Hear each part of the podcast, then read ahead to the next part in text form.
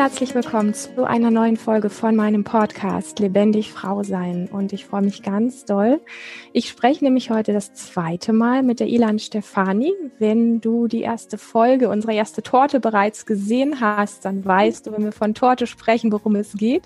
Wenn du diesen Teil noch nicht gesehen hast, dann suche ihn dir gerne raus und ähm, hören dir vielleicht sogar vorher an, wer weiß. Ilan ist ähm, Körperforscherin, sie ist Seminarleiterin und was mich besonders fasziniert, ist, dass sie sich auf die Fahne geschrieben hat, an, ich sag mal, an so Lebensthemen oder an Probleme anders ranzugehen, als wir das üblicherweise tun. Und ähm, auch einen anderen Weg zu finden, der sehr stark verknüpft ist mit dem Thema Körper, wie wir unseren Körper damit involvieren können oder ich sag mal auch als ähm, vielleicht Vehikel nutzen können, um tatsächlich sogenannte bessere Lösungen, tief, tiefgehendere Lösungen zu finden. Und da möchte ich dich ganz gerne gleich mit reinnehmen, liebe Elan. Was, was machst du genau da? Was ist dein anderer Ansatz, mit, mit Themen umzugehen?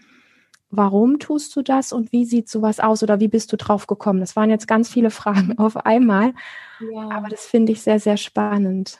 Ja, Danke, Lillian, für die Einladung. Die zweite Torte, die wir hier zusammen backen. Ja. Und ich kann aber noch ergänzen, ich hatte das Glück, schon häufiger mit dir zu sprechen. Aber tatsächlich, das ist das zweite Mal, dass wir hier auf diesem Podcast zusammen sein können. Und das ist ja. wunderschön für mich. Ja, cool. Ähm, schau, ich würde immer bei meiner Arbeit sagen, die ist aus dem puren Egoismus herausgewachsen. Und zwar, ich habe natürlich Strategien gelernt, um mit Problemen umzugehen. Sich mhm. den Kopf zu zerbrechen, Schuldgefühle, schlechtes Gewissen, bereuen, dass man nicht vorgestern eine super schlagfertige Antwort gegeben hat. so, und weißt du, der Egoismus kommt an der Stelle ins Spiel. Das hat halt nicht funktioniert. Mit anderen Worten, mein Problem zu bedenken und mich für das Problem an dem Problem zu halten, hat mich nicht glücklicher gemacht und nicht lebendiger. Es hat mich depressiver und frustrierter gemacht. Mhm. Und vor dem Hintergrund, naja, wie bin ich drauf gekommen? Ich habe Plan A ausprobiert. Der war scheiße. Dann fiel mir auf, niemand hat hier einen Plan B. Und dann dachte ich, Freunde, so kann es nicht bleiben. Das ist wirklich, ähm, ja, das ist das ist die Story. Da kann ich jetzt biografisch sagen, okay, ich habe mit Gesprächstherapie angefangen in der 11. Klasse im Gymnasium, mhm. weil ich mhm. sehr, sehr gut in der Schule war und eben nur im Kopf. Mhm. Und heute sagen würde, was bringt mir ein 1-Abitur, wenn mhm. ich nicht weiß, wie es sich anfühlt, wütend zu sein, Angst zu haben, zu weinen, zu lieben, mhm. zu hassen. Das mhm. sind doch die Dinge, durch die unser Leben vibriert. Und damit war dann meine Forschungsfrage, wie vibriert mein Leben wieder? Und wenn wir jetzt mal auf der heute professionellen Ebene uns das Ganze anschauen, wir wissen das ja, dass ein Problem nicht gelöst wird auf der Ebene, auf der es entstanden ist. Wir wissen es, aber wir wenden es nicht an. Das Problem entsteht im Kopf und wir versuchen es im Kopf zu lösen. Und das ist das, was ich anders mache. Also, Beispiel. Ähm, du weißt nicht mehr, wo du geparkt hast. Daraufhin kriegst du eine Panikattacke. Jetzt könnte ich sagen, alle Mann an Bord, wir müssen dieses Auto finden, damit die Panikattacke aufhört. Wir können auch sagen, ah, wow, diese Körperlichkeit, dieses Nervensystem, diese Frau hat gerade immens viel Lebensenergie, die durch dieses körperliche System rauscht. Und weil das sich wie eine Überforderung anfühlt, gibt es eine Panikattacke.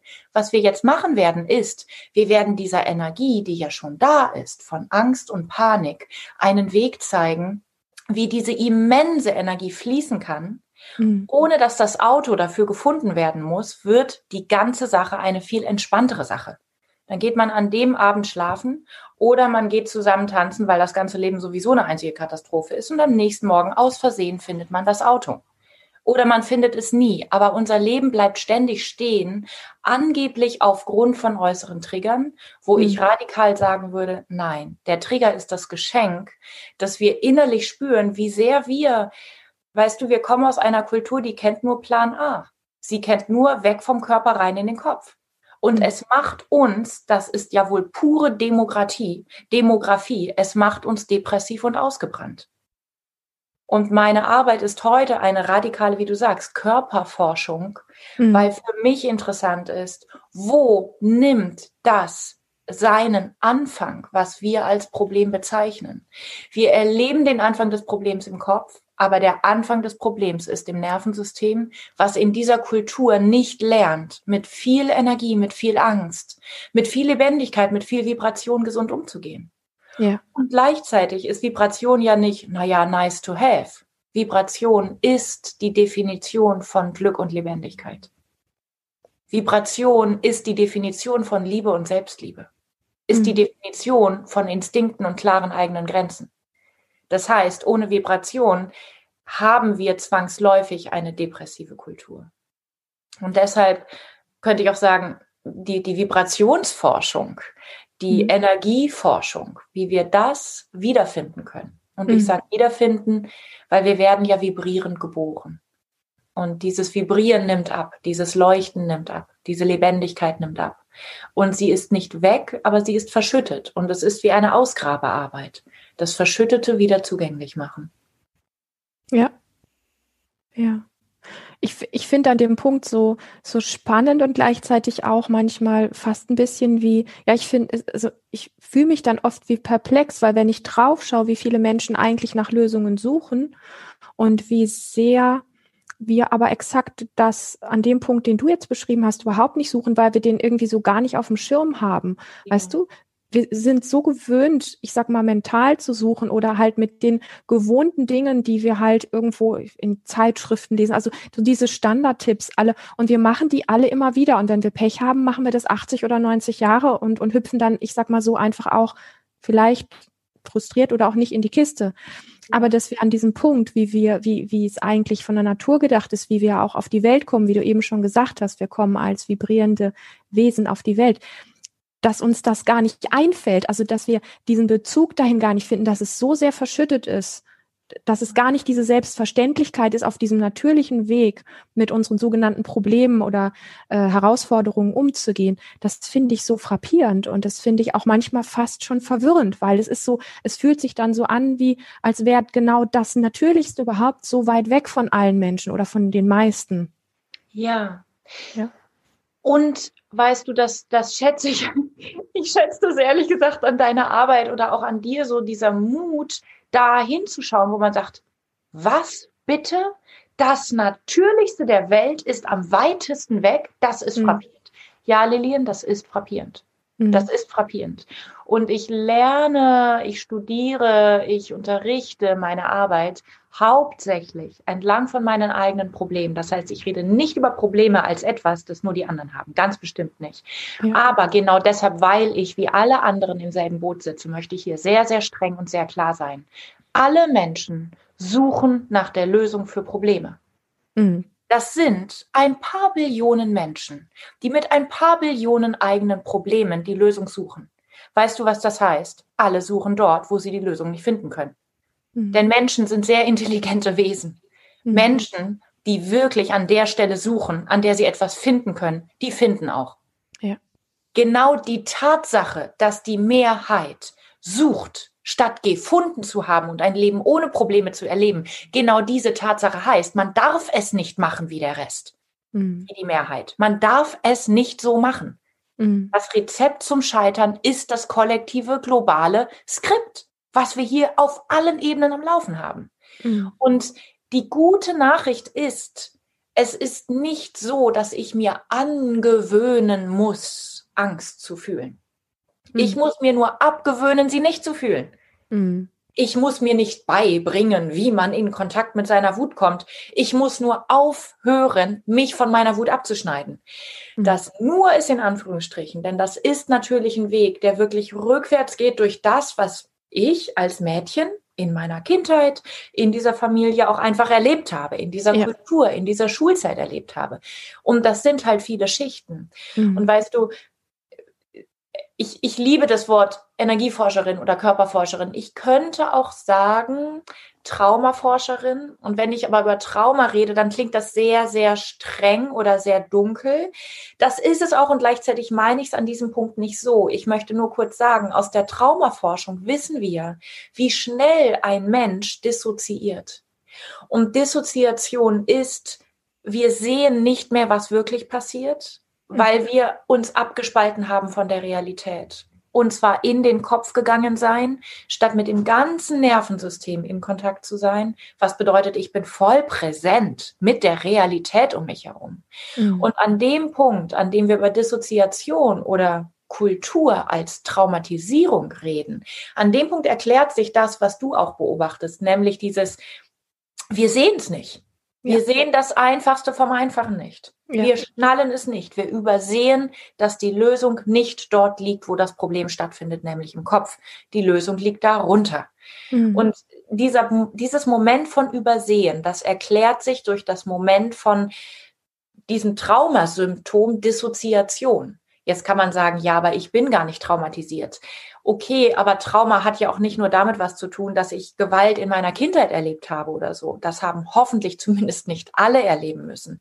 Mhm. Aber ganz viele, erstmal das. Und zweitens, es gibt ja ganz viele Ebenen von Traumatisierung, über die wir auch deshalb so wenig reden, weil alle Menschen sie durchmachen alleine auf der Schulbank sitzen zu müssen. Das hast du gemusst, Lillian, während deine Körperin, dein Nervensystem, dein Skelett dringend gebraucht hätte, zu rennen, zu rennen, zu rennen, um mhm. schmerzfrei wachsen zu können. Mhm. Aber hast du gemerkt, dass durch das viele Sitzen in der Schule deine Knochen schmerzen? Nein, weil da Dissoziation war. Ich habe das mhm. auch nicht gemerkt. Mhm. mhm. Aber wir, wir wachsen heran und leben später weil wir erwachsene Körperinnen und Körper haben, in der Idee, so sind Erwachsene. Und ehrlich gesagt, in diesen ausgewachsenen Körpern sehe ich immer noch ganz, ganz viel, dass wir eigentlich alle diese hungrigen, diese traurigen, diese wütenden Kinder sind. Aus sehr, sehr guten Gründen. Ja, ja. Ja, das macht irgendwie so deutlich, wie, ähm, ich sag mal, wenn man so in, in die Gesellschaft reinschmeißt, hey, wir sind alle traumatisiert, dann sagen ja viele, also, also ich nicht, also ich habe damit nichts zu tun, weil Trauma irgendwie so ähm, unter, unter so einem bestimmten Deckmantel oder es hat einfach so eine bestimmte Bedeutung von uns bekommen, dass das eben nur, ich sag mal, bei speziellen Menschen in speziellen Situationen stattfindet. Aber das, was du jetzt beschrieben hast oder wo wir gerade so uns so ein bisschen annähern, das ist ja tatsächlich der Punkt, dass wir alle kleinere oder auch größere Traumata in unserem Leben erleben Leben, die uns dann langfristig in so einen Zustand reinbringen, der uns sehr weit weg von uns selber bringt. Ja, genau. Ja, und, und ähm, ich denke, wenn man das so ein kleines bisschen an sich ranlässt, dass das bei uns allen ein größeres oder ein kleineres Stückchen einfach so etwas da ist, dann macht es auch so die Einsicht ein bisschen leichter zu sagen, okay, wie wenn ich jetzt nach einer Lösung suche und ich gehe einfach mal davon aus, dass ich auch was davon zu schmecken gekriegt habe, ähm, dass, dass ich irgendwann mal entschieden habe, in bestimmten Situationen nicht mehr ganz so präsent, nicht mehr ganz so da zu sein, ähm, dann macht es vielleicht Sinn, tatsächlich mal ähm, mehr hinzuspüren oder nach Wegen zu suchen, wie ich wieder ein bisschen mehr ins Spüren kommen kann, weil ich erlebe einfach bei ganz vielen Menschen, wie groß schon mental die Angst davor ist. Also die, alleine der Gedanke, irgendwo hinzugehen, wo es sich um Wut oder um Scham oder um ähnliche Dinge handeln könnte. Da ist so viel, da sind so viel Bretter wieder vorgenagelt, dass es so nach dem Motto, also mit mir hat das nichts zu tun und in das Thema gucke ich gar nicht rein, dass es einfach, das nicht nur so weit weg ist insgesamt, also das, was wir eben hatten, wo ich gesagt habe, das ist so frappierend, dass so dieser natürliche Weg irgendwie gar nicht zugänglich ist, sondern auch wenn man drüber spricht, ist es so, wie wenn es an, an vielen Menschen einfach vorbeirauscht. Und das finde ich einfach oft sehr, schade oder ja, sowas in der Richtung, weil, ähm, weil ich immer noch nach Wegen suche, wie kann man dieses doch relativ empfindsame Thema oder missverstandene Thema einfach viel zugänglicher machen für viel mehr Menschen noch, dass so die Selbstverständlichkeit an, an der Stelle ähm, mit sich selber umzugehen einfach leichter wird. Mhm. Und es hm. nicht so weggehalten wird, dass das so wie, ja, dass so gar kein Zugang möglich ist, weil du hast eben das selber ganz schön gesagt, es suchen eigentlich fast alle nach Lösungen. Ja, eigentlich sucht jeder Mensch danach, glücklich zu sein, sich frei zu fühlen und lebendig zu sein und alles das. Und und gleichzeitig sind genau in diesen Punkten wie so viele Bretter davor. Ich hatte eben, das muss ich ganz kurz teilen, weil das ist echt krass gewesen. Du hast so gesagt, Lilian, du auf der Schulbank, ähm, eigentlich wollte dein Körper vielleicht einfach nur rennen.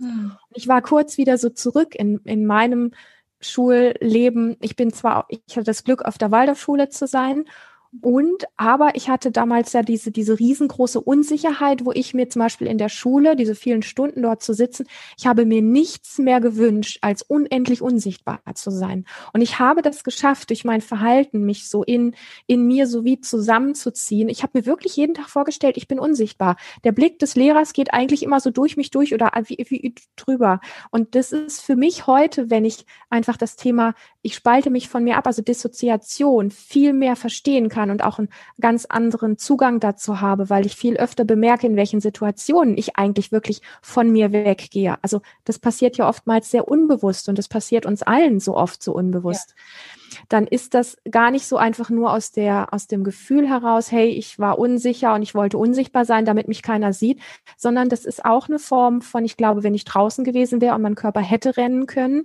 dann wäre dieser Wunsch gar nicht da gewesen, weil überall, wo ich in der Natur draußen war, zum Beispiel zu Hause in unserem schönen Garten, da war niemals der Wunsch da, unsichtbar zu sein. Weißt du, das sind ja exakt diese Punkte.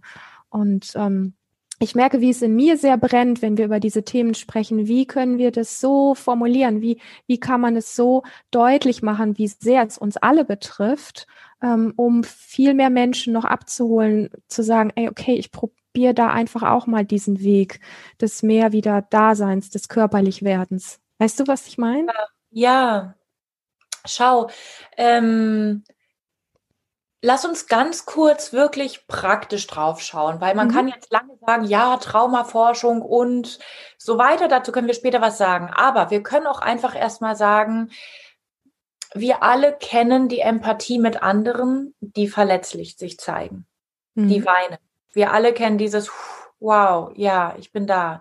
Nicht bei allen. Wenn uns jetzt jemand die Ohren vollflennt und es nervt uns zu Tode und wir werden dabei manipuliert. Aber es gibt dieses, wow, du bist so berührbar wow, du erzählst mir einfach so, worüber du dich, wofür du dich so schämst. Und nein, hier ist überhaupt keine Bewertung. Ich bin nur voll dankbar, dass du das teilst. Weißt du, diese Art von Resonanz, die mhm. haben wir, weil wir alle die Wunde kennen. Ja, ja. Das, diese, diese gesamte Ebene von, wow, du bist so ehrlich an einem so verwundbaren Punkt. Respekt, das ist ganz mhm. schön stark, dass du dich so schwach zeigst und um Hilfe fragst. Mhm. Wir bewundern Menschen, die solche Moves machen. Mhm wir bewundern Menschen, die, was weiß ich, die überhaupt nicht dem Yoga-Ideal entsprechen und mal eben super erfolgreichen Instagram-Account machen, wo sie sagen, ich bin genauso wie ich bin und ich liebe mein Yoga. Das mhm. heißt, wir lieben Menschen, die sich befreien aus der Norm und die ja. sagen, wir meinen Weg. Und wir haben diese große Resonanz auf dieses Danke, dass du diesen Schritt machst, weil wir selber uns nach mehr Freiheit sehnen, weil wir mhm. selber uns danach ihnen sichtbarer zu sein, weniger verwundet und weniger unsicher. Und dadurch sozusagen alleine aufgrund meiner Dankbarkeit für irgendwelche Vorbilder, die jetzt mhm. irgendwelche Schritte nach außen machen. Zum Beispiel, Lilian, ganz kurz. Du erzählst, du hast viele Jahre deines Lebens dir systematisch beibringen wollen, unsichtbar zu sein. Du bist heute eine Frau, die mit sehr provokanten Themen extrem sichtbar ist, sowohl vor Live-Gruppen als auch im Internet. Das heißt, zum einen, man kann sehen, okay, so ein Nervensystem kann eine Menge Unsichtbarkeit verlernen. Und das ist ja auch das total Schöne von allen möglichen Tools der Körperlichkeit. Wir können die alten Konditionierungen loslassen. Und das Zweite ist einfach, wir, wir sind deshalb so hungrig nach, vielleicht in diesem Fall, Frauen wie dir, die ein Vorbild an dieser Stelle geben, weil wir das Gefühl haben, dann gibt es ja eine Erlaubnis in eine Richtung, wo ich selber auch tiefer atmen kann, wo mhm. ich selber auch mich erholen kann von dem, naja, ich mache es halt, wie meine Mama es mir vorgelebt hat. Das ist ja immer erstmal so die Verlegenheitslösung. Das ist dieser berühmte Plan A. Und weißt du, jetzt können wir lange über Definition reden. Aber ganz ehrlich, lasst es uns doch einfach ausprobieren, dass wir uns mal jeden Morgen hinstellen und unsere Lieblingsmusik anmachen. Wir könnten sogar eine Playlist nach diesem Podcast zusammenschmeißen und dazu uns irgendwie schütteln. Und mhm. wir stehen morgens in unserem Zimmer und schütteln uns. Ja. Und zur Not, wenn wir sagen, wir haben partout keine Zeit, uns zu schütteln. Wir werden aber Zeit haben, uns zu duschen und die Zähne zu putzen. Also schütteln sich währenddessen die Beine. Oder unter der Dusche, wenn ich unter der Ich wollte es gerade sagen. unter der Dusche ist auch gut, ja. Genau, oder unter der ja. Dusche. Und unter der Dusche, wenn ich partout nicht Zeit habe, nicht einmal länger zu duschen, dann kann mhm. ich ja währenddessen Grimassen machen, als sei ich wütend, während ich dusche. Mhm. Und das Schütteln und die Bewegungen, als seien wir wütend. Das sind jetzt erstmal natürlich wie so was für komische Techniken. Aber ganz ehrlich, wir müssen es einfach mal fünf Minuten lang machen und gucken, wie es uns danach geht. Weil jetzt kann ich sagen, warum Schütteln gut ist. Ich will das gerade gar nicht sagen. Ich will gerade mhm. gar keine Werbung dafür machen. Ich will sagen, hey, wenn wir neugierig darauf sind, was unser Leben und unser Energieniveau anhebt und verändert, dann müssen wir wohl Dinge körperlich machen. Denn wir reden hier nur darüber, dass nur Reden nichts bringt. Also, ja. Ja. Das heißt, die Ebene, durch die letzten Endes wir eine andere Kultur kreieren für unsere Töchter, für die Generation nach uns, auch für uns selber schon, in der es nicht mehr so ein Tabu ist, dass wir alle verwundet sind. Das mhm. ist eine Kultur, in der wir körperlich neue Erfahrungen machen dürfen. Und die sind mehr wert als alle Worte. Und deshalb diese körperlich neue Erfahrung, da kannst du jetzt sagen, Lillian, ich habe einen Haufen körperlich neue Erfahrungen gemacht, seitdem ich auf dem Weg bin. Dann kann mhm. ich das sagen, dann sagen das andere. Aber am Ende des Tages, wenn ich mir das nur anhöre, ist es ja für mich nur eine leere Behauptung. Ja. Der sollte ja gar nicht glauben. Aber wenn ich dann sage, okay, das werde ich jetzt testen, dann muss ich wohl selber unter der Dusche mich schütteln. Und wenn mich keiner hört oder es sowieso legal ist, unter der Dusche zu singen, dann kann man unter der Dusche auch mal fauchen wie eine Tigerin oder wie ein mhm. wütender Tiger. Und auf diese Weise gibt es eine Möglichkeit für das Nervensystem zu sagen, wow, ich habe Krallen, ich habe Kraft. Es ist nicht sicher, unsichtbar zu sein. Es ist sicher, in meiner Kraft zu sein, wenn die Welt unsicher wird. Und dafür muss ich präsent sein. Dafür brauche ich die Beine. Das ist die Ebene, wo wir das Körperliche wiederfinden. Dann schmeißen wir genau das mal in die Runde. Jeder, der das gerne ausprobieren möchte, sollte ja. das einfach mal machen und darf gerne Feedbacks schreiben. Genau, gerne kommentieren, gerne Feedback. Wirklich, aber dieses, solange ich Zähne putze, schütteln sich die Beine. Oder solange ich dusche, mache ich was wie eine Tigerin und schüttel mir die Wassertropfen aus dem Fell. Als sei ich wütend. Sich ja. zu tun, als sei man wütend. Wie geht es einem danach? Und es ist wirklich, weißt du, es ist ein Faken. Aber dieses Faken kann uns ein Update geben über das, was wir gerne gemacht hätten. Mhm. Und das ist ganz häufig etwas mit mehr Bewegung statt weniger Bewegung. Mhm. Ja, schön. Wenn dir dieser Podcast bzw. dieses Gespräch gefallen hat, dann kannst du dich schon auf den zweiten Teil freuen und er folgt in wenigen Tagen. Ilan und ich freuen uns riesig über Fragen oder Feedbacks, also schreib uns wirklich gerne dazu. Die Infos, wohin du das schicken kannst, findest du wie gewohnt in den Show Notes. Und wenn du mehr zu den Themen Lebendigkeit, Weiblichkeit und Körper erfahren möchtest, dann abonniere doch diesen Kanal. Ich freue mich schon auf den zweiten Teil, sei unbedingt dabei. Alles Liebe!